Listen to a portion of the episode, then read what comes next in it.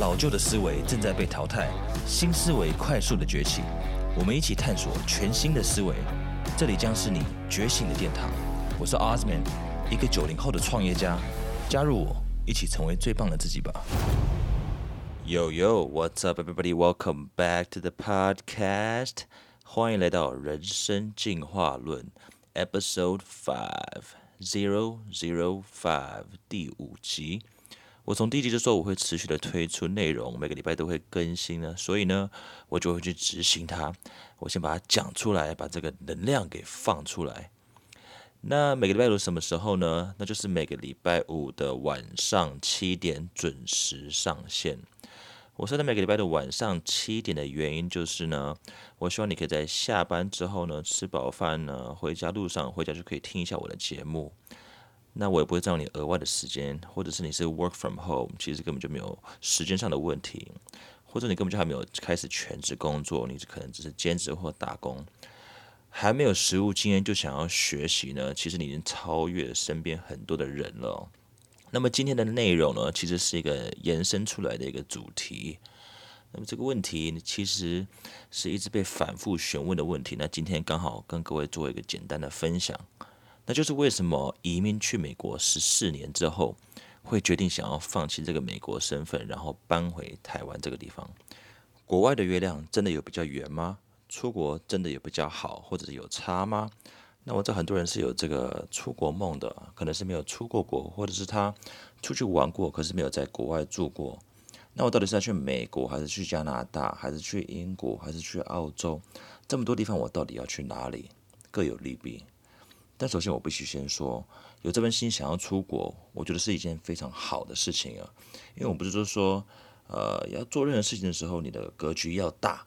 你的视野要广，我们要有这个国际观，要有世界观。不过你要有世界观，首先你要先观世界啊。这些视野是没有办法光靠看书或者看影片得到的，因为你不会得到一个完整的体验或者是一个完整的感触。那有一句话我很喜欢，就是读万卷书不如行万里路。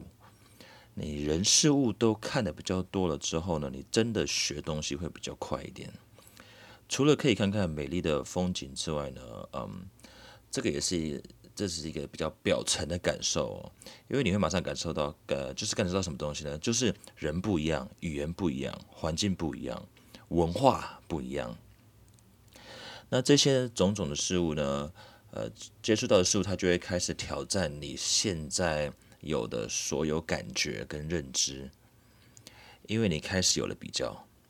有比较之后，你就会开始思考说，到底你就开始你开始做选择，到底哪一个比较好，哪一个比较不好，或者是你可能会想说，那我有没有其他的选择？就好像如果我爆米花一直都是吃甜的，那我吃了一辈子，那突然呢有一天呢，有人把咸的爆米花给我，我开始是不是有了比较？我开始想说，哎，这这爆米花，这我以为爆米花一直都是甜的，原来它还有咸的。那它还有没有其他的味道？它有没有辣的？它有没有酸的？它有没有咸甜的？那你还可以怎么去做它？你开始怎么？你开始去选择，你开始去比较。所以呢，这件事情，啊，你只要往外跑，我鼓励这样，你只要离开你原本的地方、原本的环境，不管你去哪里都好。如果只是为了世界观这件事情的话哦，那你只要可以离开就好，因为离开就会开始挑战你对一切的认知。你开始思考、比较跟分析。举例来说，啊，我那时候去的时候，第一个被挑战的事情就是人死了之后去哪里？因为小时候可能会怕鬼嘛，对不对？所以去了之后说，哎，这里有闹鬼，那里怎么样？那里有灵异现象。那那时候朋友就会说，啊，你在说什么？没有鬼这种东西啊。后来我发现是因为西方国家普遍都是呃属于基督教思维，也就是说，人死了之后呢，呃。要么上天堂，要么下地狱，没有所谓的灵魂逗留在人间。那这是比较属于东方的思维。我今天不是要谈讨论宗教这件事情哦，我是讲一个思维上的落差。那对于一个十几岁的小朋友来讲，那时候我就是喜欢看台湾的电视节目，那些鬼故事嘛，什么鬼话连篇那些的，对，就觉得灵异节目就是有鬼嘛，就是如果。人死后没有上天堂或下地狱，他逗留在人间，他就变成鬼魂呐，他就存在啊。可是我那边的朋友就说你在说什么？我说那你怎么解释鬼这件事情？有没有灵魂？人死后到底去哪里？他们依他们的依他们的角度，他们就说没有人死后就是上去或下去，只有两个地方。所有在人间看到的所有灵异现象，这个叫做撒旦魔鬼作怪。好，那呃这件事情，除是除了这个东西之外，其实还有另外一件事情，什么东西？譬如我举例的另外一个例子就是什么？我们呃东方人通很多都是晚上洗澡的，对不对？我们觉得床要保持干净，然后呢进家里最好脱鞋。但是在国外的时候，我发现。晚上洗澡很奇怪，因为床对他们来讲有点像沙发，你没洗澡就坐上去又没关系，鞋子穿进家门也没关系啊，鞋子直接踩到地毯上，这本来就很正常。那洗完澡呢？呃，要不要吹头发？我们在这边是讲说，哎呀，一定要洗完澡要吹头发嘛。东方人会讲要吹头发，不然你的头部会受寒，不然可能会感冒，对不对？那。在国外，如果你是男孩子，很多就会有那种，就是我会到朋友家嘛，然后那时候一开始就说，哎，你有没有吹风机？他们就用很奇怪的眼光看我说，嗯，没有啊，男孩子怎么会需要吹风机？吹风机是女孩子在用的，我们都是不用就不用啊，就不需要吹风机这个东西啊。可是我说这样会感冒，他说你在说什么啊？这个根本一点都不科学，你是哪来的理论？我说头会受寒，他说受什么寒？那他们也没有什么。呃，比较我们就会讲，哎，这里会中暑，要多喝水嘛，对不对？要刮痧。但是在西方世界，这个东西是一个比较是有这个东西存在，可是是不不是普遍的思维。呃，所以这个人要表达的就是说，当你瞬间接触到很多资讯的时候呢，这些东西会开始挑战你的固有思维，开始挑战你的思考。那这种思想还有行为跟习性上的碰撞呢，呃，会凸显在你生活的各种层面。然后呢，这些碰撞的是全部同时发生。这是为什么我说读万卷书不如行万里路。但如果你可以两者并进的话，那你的成长绝对是指数型跳跃式的成长。所以说，如果想出去走走，出去看看。就去吧，因为呃要有世界观，就要先观世界。那么再来呢，我就会问你说，你想要什么时候达成这件事情？你想要什么时候出去？虽然你不确定也没关系，但你可以先讲个大概。因为我之前讲过嘛，我第一集就讲过，没有办法量化的梦想，它就没有办法被拆解成步骤。所以呢，你就会一直等，一直等，一直等，它可能永远不会实现。所以呢，我们先有一个。啊，算了，我不继续讲。想听这段话呢，你就回去第一集听吧。那再来呢，我想要思考什么？就是第二点。第二点就是，呃，我们出国的目的到底是什么？你是呃那边有一些专业技术想要学，还是你只是单纯的想要出去走走看看？还是你觉得那边的职业发展比较有未来性？或者是你搞不好你就是呃，就是有一个国外的异国恋情的梦？你就想要我以后就是就是跟外国人在一起呢，想要生一个混血宝宝，想要在国外生活。那当然这些东西，诶，都不是选一个，你可能有多重的目的性。但是我今天问的是你的 priority，你的优先目的，就是你的顺位第一的目的到底是什么？如果你出国是父母或者家人或者身边的人来决定这件事情的，那他们也只不过是提供了一个出国的资源，就是一个出国的管道。讲简单一点，就是呢，以前呢，我们到转到以前的时代的时候呢，那他们就把你送上船呢，给你一个船票，你就出国上船了。不过你人到了，人到了目的地，你还是要自己去呃消化这些，你还是要理清出国的目的到底是什么，你才知道我到了这个异国之后呢，我要怎么去布局，我怎么去走我的下一步。这个东西是没有人会替你想的。那至于如何出国呢？这个我也没办法回答你，因为我也不是代办，我也不是这个这方面专业的。我自己出国，我也都是当时是被逼的。其实我是万分的不得已，其实也没有不得已，我根本就没有说话了。那时候就就直接被送出去了。然后其实有一段时间是呃心理不平衡，因为我我不是很开心、很兴奋的哇，我要出国看看外面的世界。我是突然就被拔离我原本的环境，抽离了，然后到了一个人生地不熟，然后就说：“哎，这就是你家了。”你要不要呃移民，然后当美国人这样子？嗯，反正那时候的过程是这样子啊。那我现在回头来看，其实我很感谢当时父母有去坚持做这样子的一个决定呢。嗯，因为开始启发了很多不同的的观点这样子。那你出国呢？首先第一件事情，绝对就是尽量的去融入里面的环境。你就是出国了，所以你就享受那边的呃人事物跟各种呃好玩新鲜的东西，开始去先去吸收跟沉淀它。那很多人可能会有第一关碰到就是语言障碍，那你就大胆去讲，没关系哦。呃，外国国外的人，外国人没有那么含蓄。呃，支支吾吾，然后因为有口音就不敢讲，那就是不属于比较可能比较害羞吧。但是外国人根本就没在在乎这些东西的，因为他尤其是在美国，我自己是去美国，所以在美国本来就是一个大染缸，本来就有很多不同呃是呃各国的人都在那个地方，所以会有各国不同的口音。可是我一开始也不是到大城市去，我一开始去一个比较小的地方哦。所以我觉得各有利弊啊，就是美国中部、西部、东部，我全部都住过，呃，都有不同的文化跟环境。纵使是美国，其实是感觉很不一样的。连台湾这么小，北中南文化都不一样了，那你何况讲美国这么大的地方啊？那西部，呃，California 那边就是比较 chill 放松，那阳光啊。天气很好，海滩，对不对？那东方，呃，东部就是 East Coast 那边的人，就是比较节奏比较快一点，然后比较比较凶一点啊。那就是城市，这 Big City 就是这样子。然后，那在 DC 首都的地方，它就是比较政政治正确一点，讲话都要很小心，因为大家都讲话都非常的政治中立啊。它就是这个政治气息很浓厚的地方。那我也住过美国中部，那中部也是就一个比较封闭的地方。他们都会问我说：“哎，你在亚洲那边有没有车啊？那边有没有房子啊？”Do you know kung fu？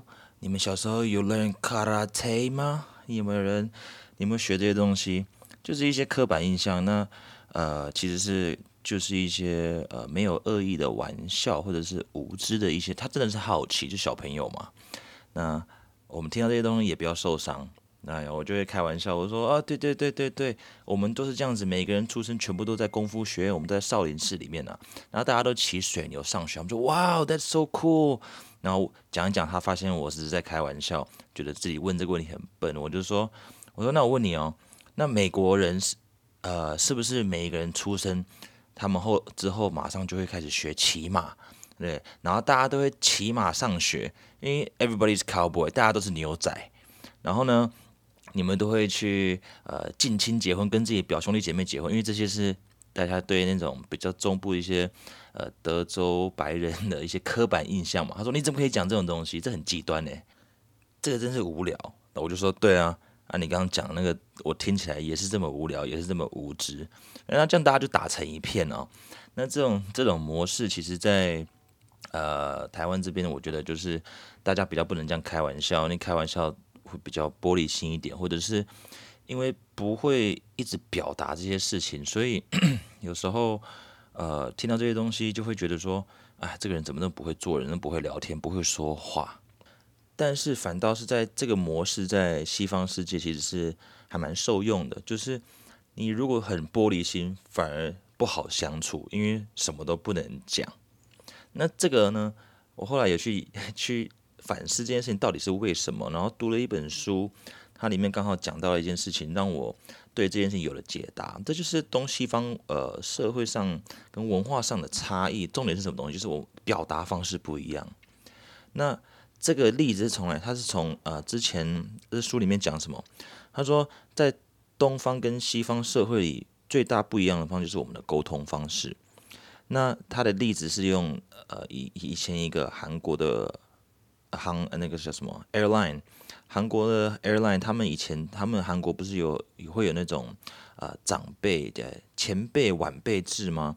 那我们有机长跟副机长，那当机长。呃，在检查事情或者是在在开飞机的时候，呃，有一些失误或者漏掉检查的东西，呃，晚辈是不敢发声的，因为这样是不礼貌。但是，哎，开飞机耶，攸关大家的性命，几百条人的性命。然后呢，果不其然，有一次有一台飞机就出事了。那后来，所以因为这件事情呢，所以他们之后沟通方式就改为西方的模式，有话直接说，副机长也可以去纠正机长漏掉的一些事情，然后不会有这种得罪的情况啊。那差在哪里呢？在西方社会里面，我们着重的是，呃，沟通有一个讯息发送者跟听的人嘛，就是讯息接受者。讲的人跟听的人，那在西方世界里面，我们比较着重就是讲的人要讲得清楚，表达清楚。What are you trying to say？就是讲清楚，说明白，这个就是基本礼貌。那如果你一直绕，一直绕，大家觉得说，哎，我我你在 What What games are you trying to play？你在玩什么游戏？呃，那反反而会让人家反感。但是在台湾这边，在东方社会中，很多都是就是我们着重是在。讯息的接受的，就是听的人，你要听得懂。我可能讲话很委婉、很婉转，但是你要听得懂我表达的意思。但是呢，如果我一直强硬的去逼逼问，继续追呃追论下去，那这个人可能掉头就会说：“哎，这个人怎么都听不懂我在讲什么啊？真的是很不会做人哎。”所以其实就是沟通上的差异，这就是文化上的差异哦。刚刚分享了这么多，你看这么多宝贵的经验跟。跟体悟哦，就是因为跑出国，然后呢又接触到呃各国的人，从不来自于不同国家的人呢。那后来我意识到一件事情，就是大家都很团结啊，韩国人来的很团结，那团结到什么程度呢？呃，韩裔的美国人跟呃本。真正纯血的韩国人，纯血的韩国人是不会让那些韩裔的美国人进他们圈子的。哦这是我一个韩国朋友跟我分享的，所以他们的民族意识很强。还有什么印度人，全部都在一起，团结在一起。中东人，还有什么？呃，反正就是各国的人，他们的民族意识基本上都很强。但是我发现一件事情，唯独台湾人，台湾人圈子我觉得有点窄。然后呢，我们窄到什么程度？就会你发现台湾人的圈子特别的的窄之外又小。然后你会发现，呃，有时候我在一个我参加过聚会，就是说有大陆人一起一起加入嘛。他们说啊，可是啊，他是大陆来的，就是大陆人呢，就是会有点排斥这种感觉。那大陆人也不会这样子对台湾人的，他们诶，他们反正就觉得我们本来就是一部分嘛。说那来来，我们就是。台湾来了，台湾来了，一起来。那我发现台湾，呃，台湾人，我们就怎么可以越活越窄？然后呢，大家又都有点崇洋媚外，就是都喜欢去沾别人的边，这样子，就是啊，想要跟其他国家人混在一起啊，就这里沾一点酱油，那里沾一点酱油，搞得好像自己不是台湾人一样。就是你觉得你只是因为有在台湾混过，你就觉得自己比较不一样。那包含回到台湾来，其实有时候也有这种感触哦。大家都没有办法骄傲的说，我就是从台湾来的，我就是台湾人啊。他们会讲说，有我是我是英国的，我是美国的，我是在澳洲的，我去日本的，我韩国的。大家都都需要去，好像再加另外加另外一个呃地方的特色，才能凸显自己有多特别。你就没有办法骄傲的说，我就是台湾来的啊。那当然，我不是说每一个出国的人都是这样子。但是我就是会有很多的感触了，遇到一些可能就海外留学过、游学过回来的，他可能他才才才去六个月，对不对？会去一年，结果回来台湾之后就是有呃，嗨，我想要 go drink some coffee，就是 you know，嗯，我这个就是我我自己有走过这个转变的过程，我真的是那时候有一阵子是把中文全部忘掉的，那个口我真的讲不出中文来，我就要用英文补。但是我非常清楚的知道，如果你只是有去六个月或者是一年，根本不可能把你原本的口音磨灭掉。你就只是想要，我不知道，就可能想要有个 A B C 腔吧。这些种种的 事情都会让我就是直摇头这样子。那呢，突然有一天，差不多在我二十三岁左右，我开始在想这件事情哦。我就想说，嗯，我到底为什么出国啊？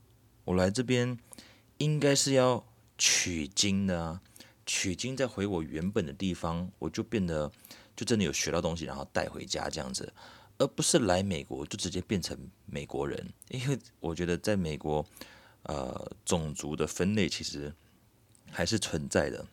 他讲是全世界最自由的地方，但是我觉得，嗯，在生活层面其实不以并并不是如此啊。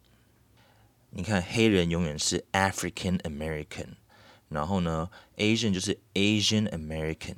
为什么前面都要加一个种族？他就他不能就直接当 American，不能直接当美国人。